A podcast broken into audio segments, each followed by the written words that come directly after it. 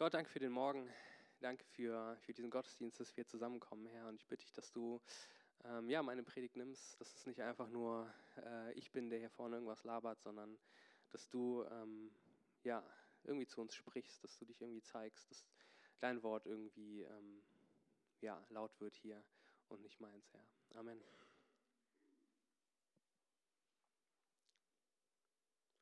Der Mensch macht seine Augen auf. Er lebt. Noch kann er nicht viel, aber er lernt. Er lernt zu gehen, lernt zu sprechen, er fällt hin, schürft sich das Knie auf, steht aber wieder auf und geht weiter. Die Wunden verheilen. Er geht zur Schule und arbeitet. Danach geht er zur Arbeit und arbeitet. Je nachdem, wie viel Mühe und Kraft er investiert, desto weiter schafft er es. Höhere Positionen, mehr Geld. Vielleicht wird er sogar eine Ikone, ein Superstar, ein Genie. Vielleicht bleibt er auf dem Weg dahin irgendwo im Mittelmaß stecken. Er wird vielleicht reisen, schreiben, genießen, kämpfen, verlieren und gewinnen. Dann sitzt er da in seiner Wohnung, für die er mit der Arbeit seiner Hände selbst bezahlt, trinkt seinen wohlverdienten Kaffee, für den er gearbeitet hat. Und mit der Zeit wird sein Körper an Energie verlieren und er wird sterben. Übrig bleibt vielleicht nur die Arbeit seiner Hände das Haus, was er gebaut hat, die Firma, die er gegründet hat, das Buch, das er geschrieben hat.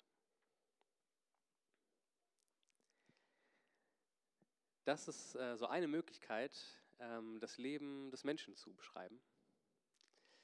Ähm, ich weiß nicht, ob dir was davon fehlt, wenn du so zuhörst, ob du das anders machen würdest, ähm, ob du andere Schwerpunkte setzen würdest.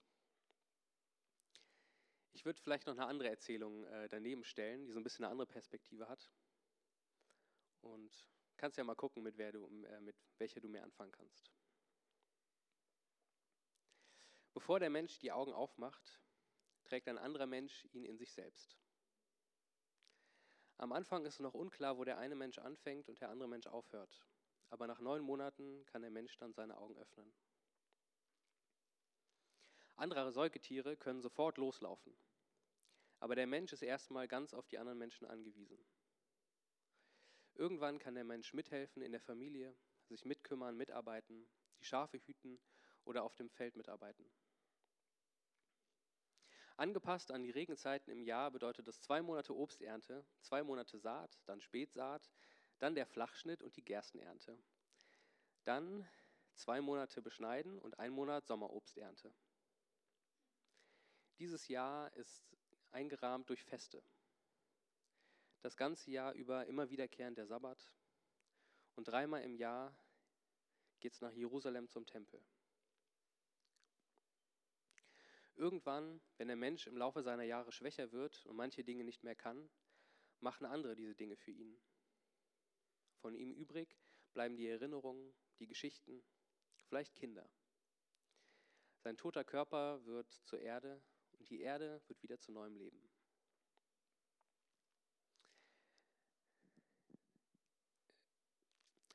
Sind beides Geschichten über das Leben des Menschen. Die erste Geschichte oder die erste Erzählung beschreibt vielleicht so ein bisschen, wie jemand heute in Berlin so das Leben des Menschen beschreiben würde. Und die zweite Erzählung, auch inhaltlich, sind alles Dinge, ähm, Dinge kamen vor, die jemand vielleicht erlebt hat vor 2000 Jahren im Raum Palästina.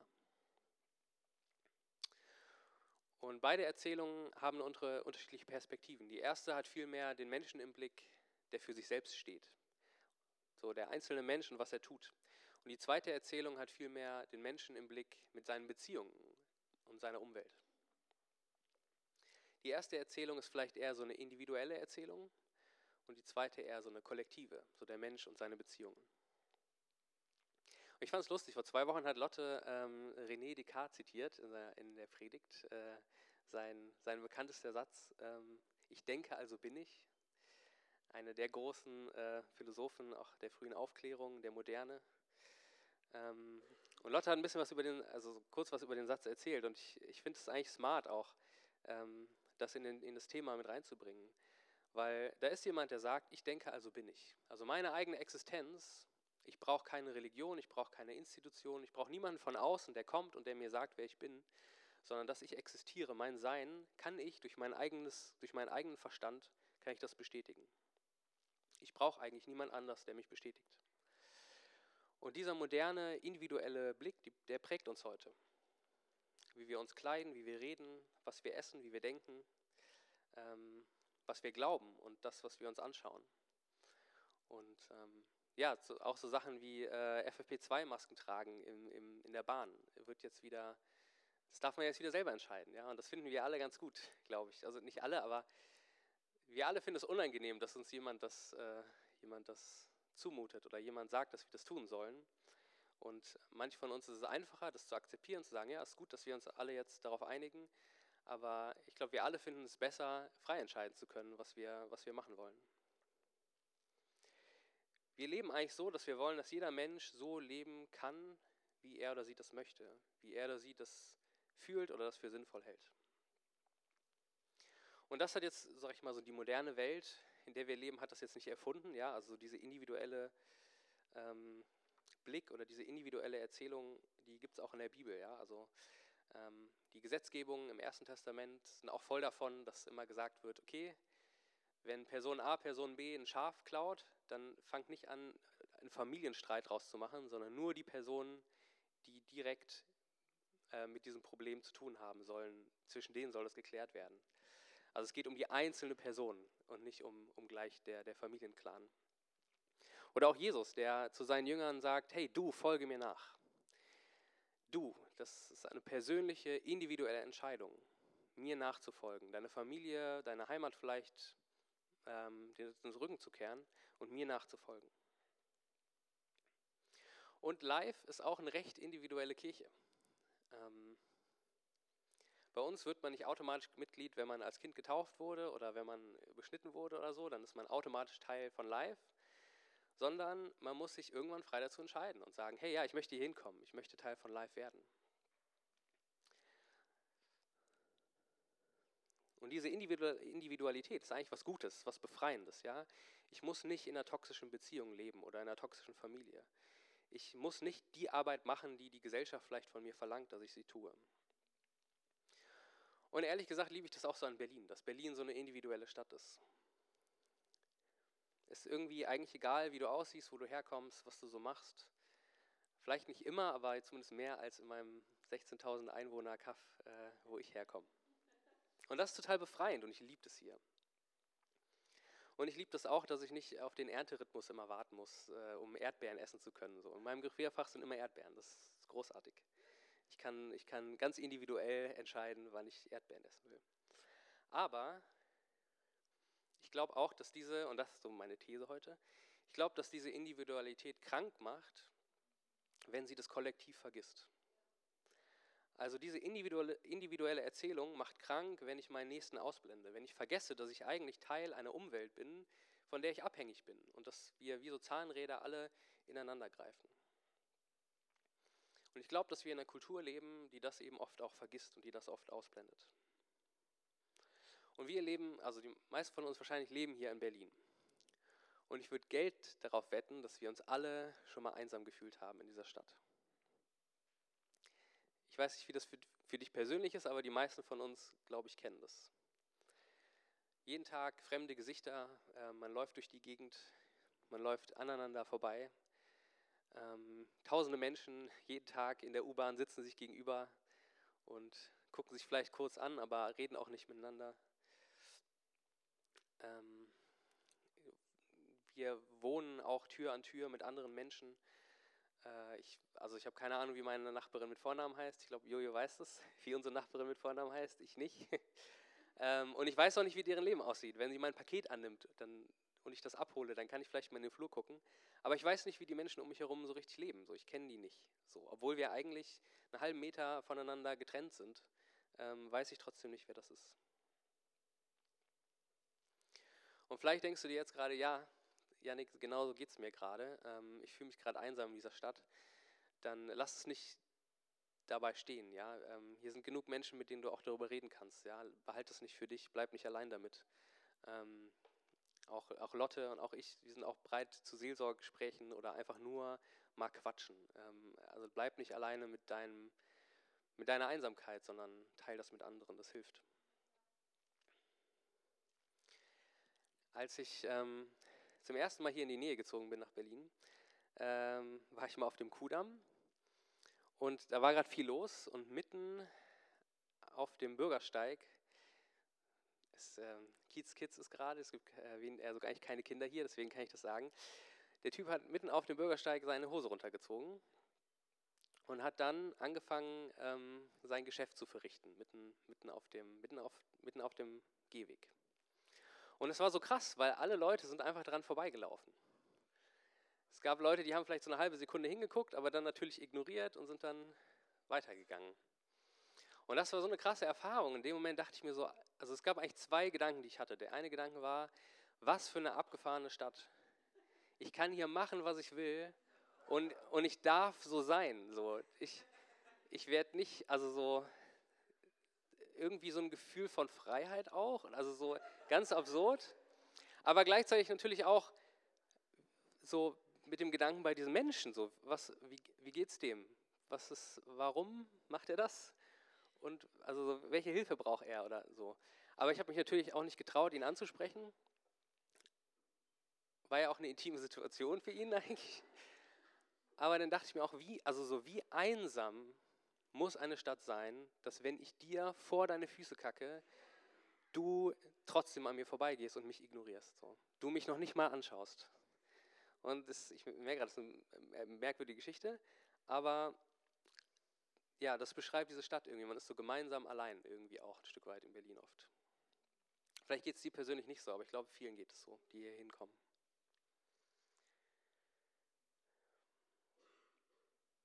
Aber auch wenn wir uns allein fühlen, theoretisch wir, sind wir es ja nicht, weil wir sind ja andauernd ähm, um Menschen herum. Wir sind trotzdem immer voneinander abhängig. Wir sind immer noch abhängig von den Regenzeiten, von der Ernte. Wir sind immer noch abhängig davon, geboren zu werden. Wir sind abhängig davon, umsorgt zu werden, dass, dass jemand anders ähm, den Kram für uns macht, den wir alleine nicht machen können.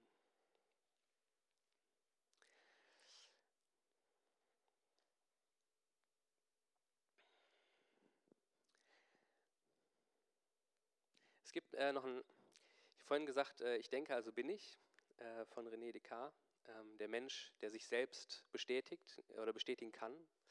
Äh, es gibt einen anderen Satz von einem Philosophen, den ich sehr liebe. Ähm, das ist ein jüdischer Philosoph, Emmanuel Levinas, der hat gesagt, ich bin in mir selbst durch andere. Ich bin in mir selbst durch andere. Und ich finde es auch ein sehr schöner Satz. Wenn ich einen anderen Menschen ansehe, dann schaut er zurück. Ich kann, ich kann den Stuhl neben Lotte angucken und ich, der, der, der sieht mich nicht. Aber wenn ich Lotte ansehe, dann, dann schaut Lotte mich an. So. Und ich, ich merke, ich werde gesehen. Und andere Leute anschauen, zurückzuschauen, Namen zu nennen, ja, Lotte oder David oder Bene. So, und du wirst gesehen und du wirst angeguckt und du wirst angesprochen. Und wir brauchen das so sehr als Menschen. Wir brauchen das, um wir selbst sein zu können. Wir sind gerufen in eine Gemeinschaft mit anderen Menschen. Und ich will heute sprechen über einen Teil der Schöpfungserzählung der Bibel, ähm, über 1. Mose Kapitel 2. Und ich liebe diese, diese Schöpfungserzählung, weil da geht es wirklich so an die Wurzel. Also so direkt, direkt am Anfang der Bibel. Ja? Gott erschafft die Welt.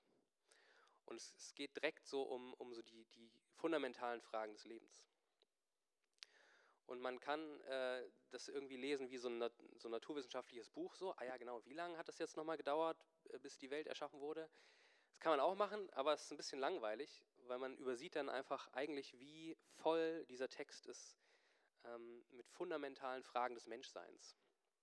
Ich bin, als ich hier äh, heute Morgen angekommen bin, ist mir nochmal aufgefallen, dass an der Seite des Gebäudes stehen da so Fragen, so wer bin ich eigentlich? Ähm, wer ist Gott? So, das sind so die Fragen der Schöpfungserzählung. Das sind so die, die fundamentalen Fragen auch des Menschseins.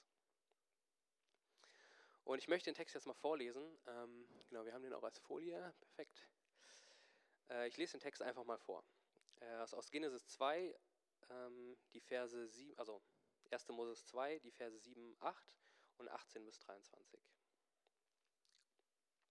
Da bildete der Herr Gott den Menschen. Man muss dazu sagen, gehe jetzt schon mal direkt rein. Ähm, der Mensch äh, das hebräische Wort für Mensch ist übrigens das Wort Adam. Wir denken immer, Adam ist so der Name, es ist Adam und Eva, aber Adam ist eigentlich die Bezeichnung für den Menschen. Also Gott schafft den Adam. Nicht er schafft diesen Typen, der so heißt, sondern er schafft erstmal den Menschen. Ähm, also da bildete Herr Gott den Menschen, den Adam, aus Staub vom Erdboden und blies Lebensatem in seine Nase. So wurde der Mensch ein lebendiges Wesen. Dann pflanzte der Herr Gott einen Garten in Eden im Osten, und dort hinein setzte er den Menschen, den er gebildet hatte. Und dann weiter, Vers 18. Und der Herr Gott sprach, es ist nicht gut, dass der Mensch allein ist. Ich will ihm eine Hilfe machen, ihm gemäß. Da bildete der Herr Gott aus dem Erdboden alle Tiere des Feldes und alle Vögel des Himmels und brachte sie zum Menschen, um zu sehen, wie er sie nennen würde. Und ganz wie der Mensch als lebendiges Wesen sie nennen würde, so sollten sie heißen. Und der Mensch gab allem Vieh und den Vögeln des Himmels und allen Tieren des Feldes Namen. Für den Menschen aber fand er keine Hilfe, die ihm gemäß war.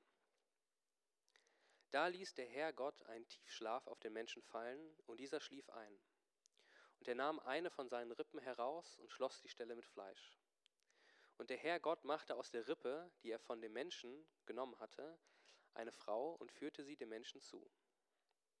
Da sprach der Mensch, diese endlich ist Gebein von meinem Gebein und Fleisch von meinem Fleisch. Diese soll Frau heißen, denn vom Mann ist sie genommen.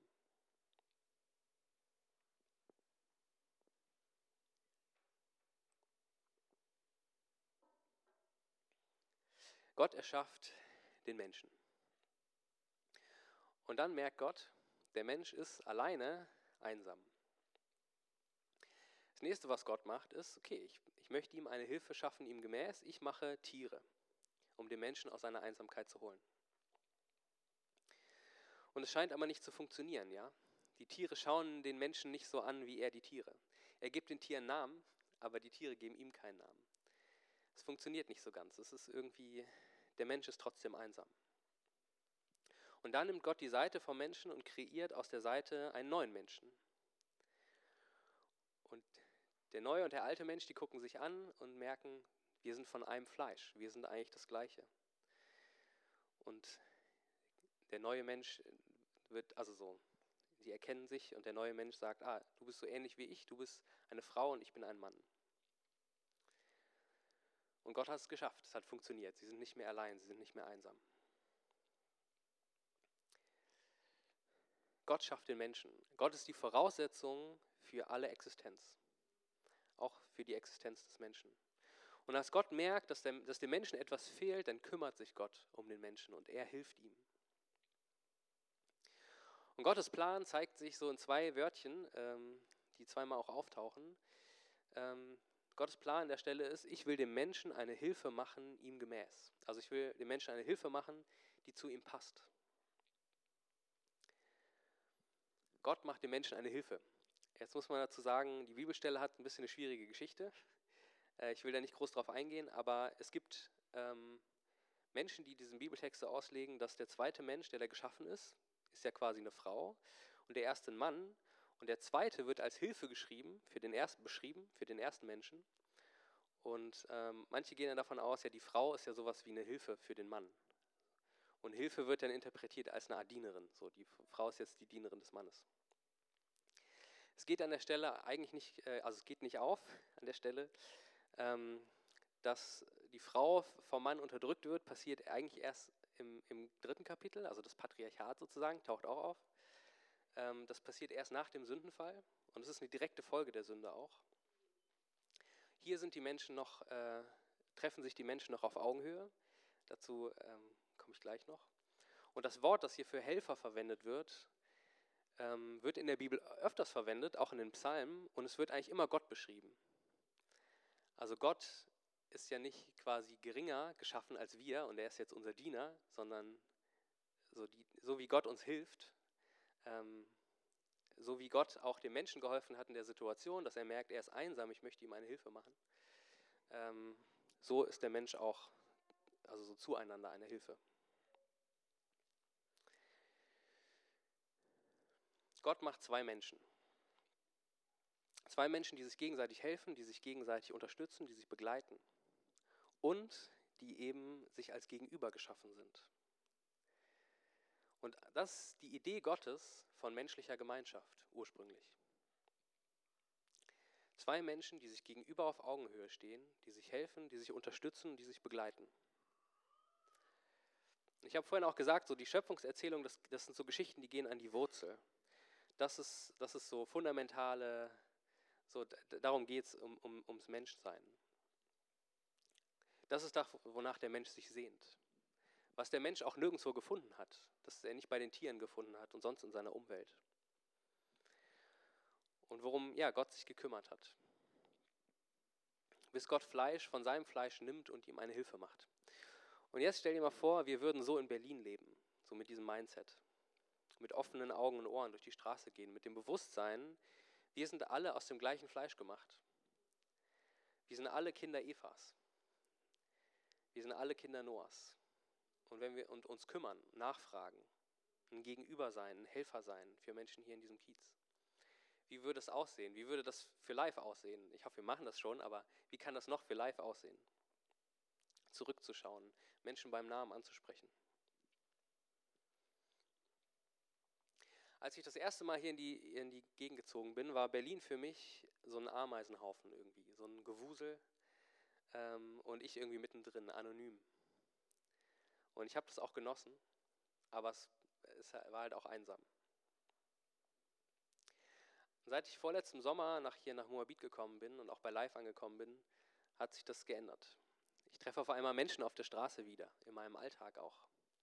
Ich kenne jetzt so Leute in meiner Nachbarschaft durch, durch Live einfach.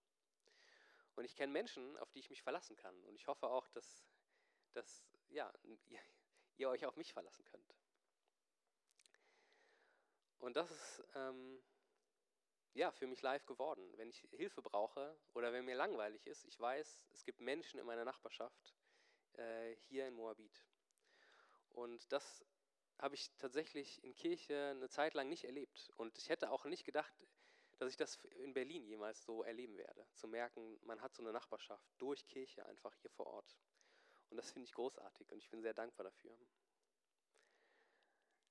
Ähm, ihr habt einen Unterschied in meinem Leben gemacht. Und diese Art zu leben, diese Art Gemeinschaft zu leben, Hilfe, ein Gegenübersein, die macht einen Unterschied. Und lasst uns ja, den Menschen dieser Stadt als eben als so ein Helfer, als Begleiter, als Unterstützer auf Augenhöhe begegnen.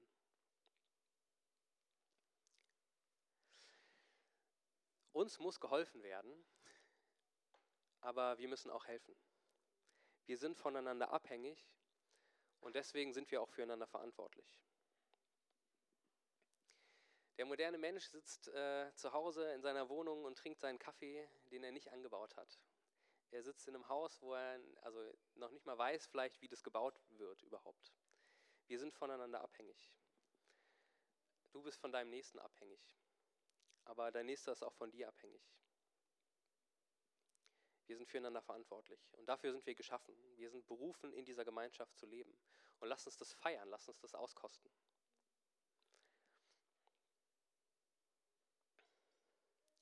Gott hat nicht nur den Menschen also den Menschen sich als Gegenüber geschaffen, sondern Gott selbst steht in Beziehung zu uns. Nicht nur sind wir aus dem Fleisch geschaffen, ähm, aus dem der erste Mensch geschaffen wurde, sondern in Vers 7 steht auch, Gott bläst uns oder blies den Lebensatem dem Menschen in die Nase. Also unser Atem, unsere Lebenskraft kommt von Gott. Und ja, Gott hat Ja zu dir gesagt. Gott hat Ja gesagt zu, zu allem, was atmet in dieser Stadt. Und ich möchte zum Schluss ähm, einen kleinen Sprung machen, äh, einen Sprung ins Neue Testament zu Jesus, ähm, zum Johannesevangelium, Kapitel 1, Vers, 17, äh, Vers 14. Da steht über Jesus, und das Wort der Logos, also Jesus, wurde Fleisch und wohnte unter uns. Und wir schauten seine Herrlichkeit, eine Herrlichkeit, wie sie ein Einziggeborener vom Vater hat, voller Gnade und Wahrheit. Jesus wurde Fleisch und wohnte unter uns. Und das ist das Abgefahrene für uns Christinnen und Christen. Gott selbst wurde aus dem gleichen Fleisch gemacht, aus dem der erste Mensch gemacht wurde. Aus dem gleichen Fleisch wie du und ich. Und er wohnte mitten unter uns. Und das, das griechische Wort für wohnen kann man auch mit Zelten übersetzen. Das finde ich noch ein bisschen schöner, weil Zelten noch mal ein bisschen intimer ist. Ich weiß nicht, also in einem Haus wohnen ist ja schon ist nett, aber in einem Zelt wohnen ist noch mal, man ist anders seiner Umwelt ausgeliefert. Und wenn man nachts in seinem Zelt ist und äh, das Licht brennt und man zieht sich um, dann kann jeder draußen sehen, was du da machst. So kam Jesus in die Welt.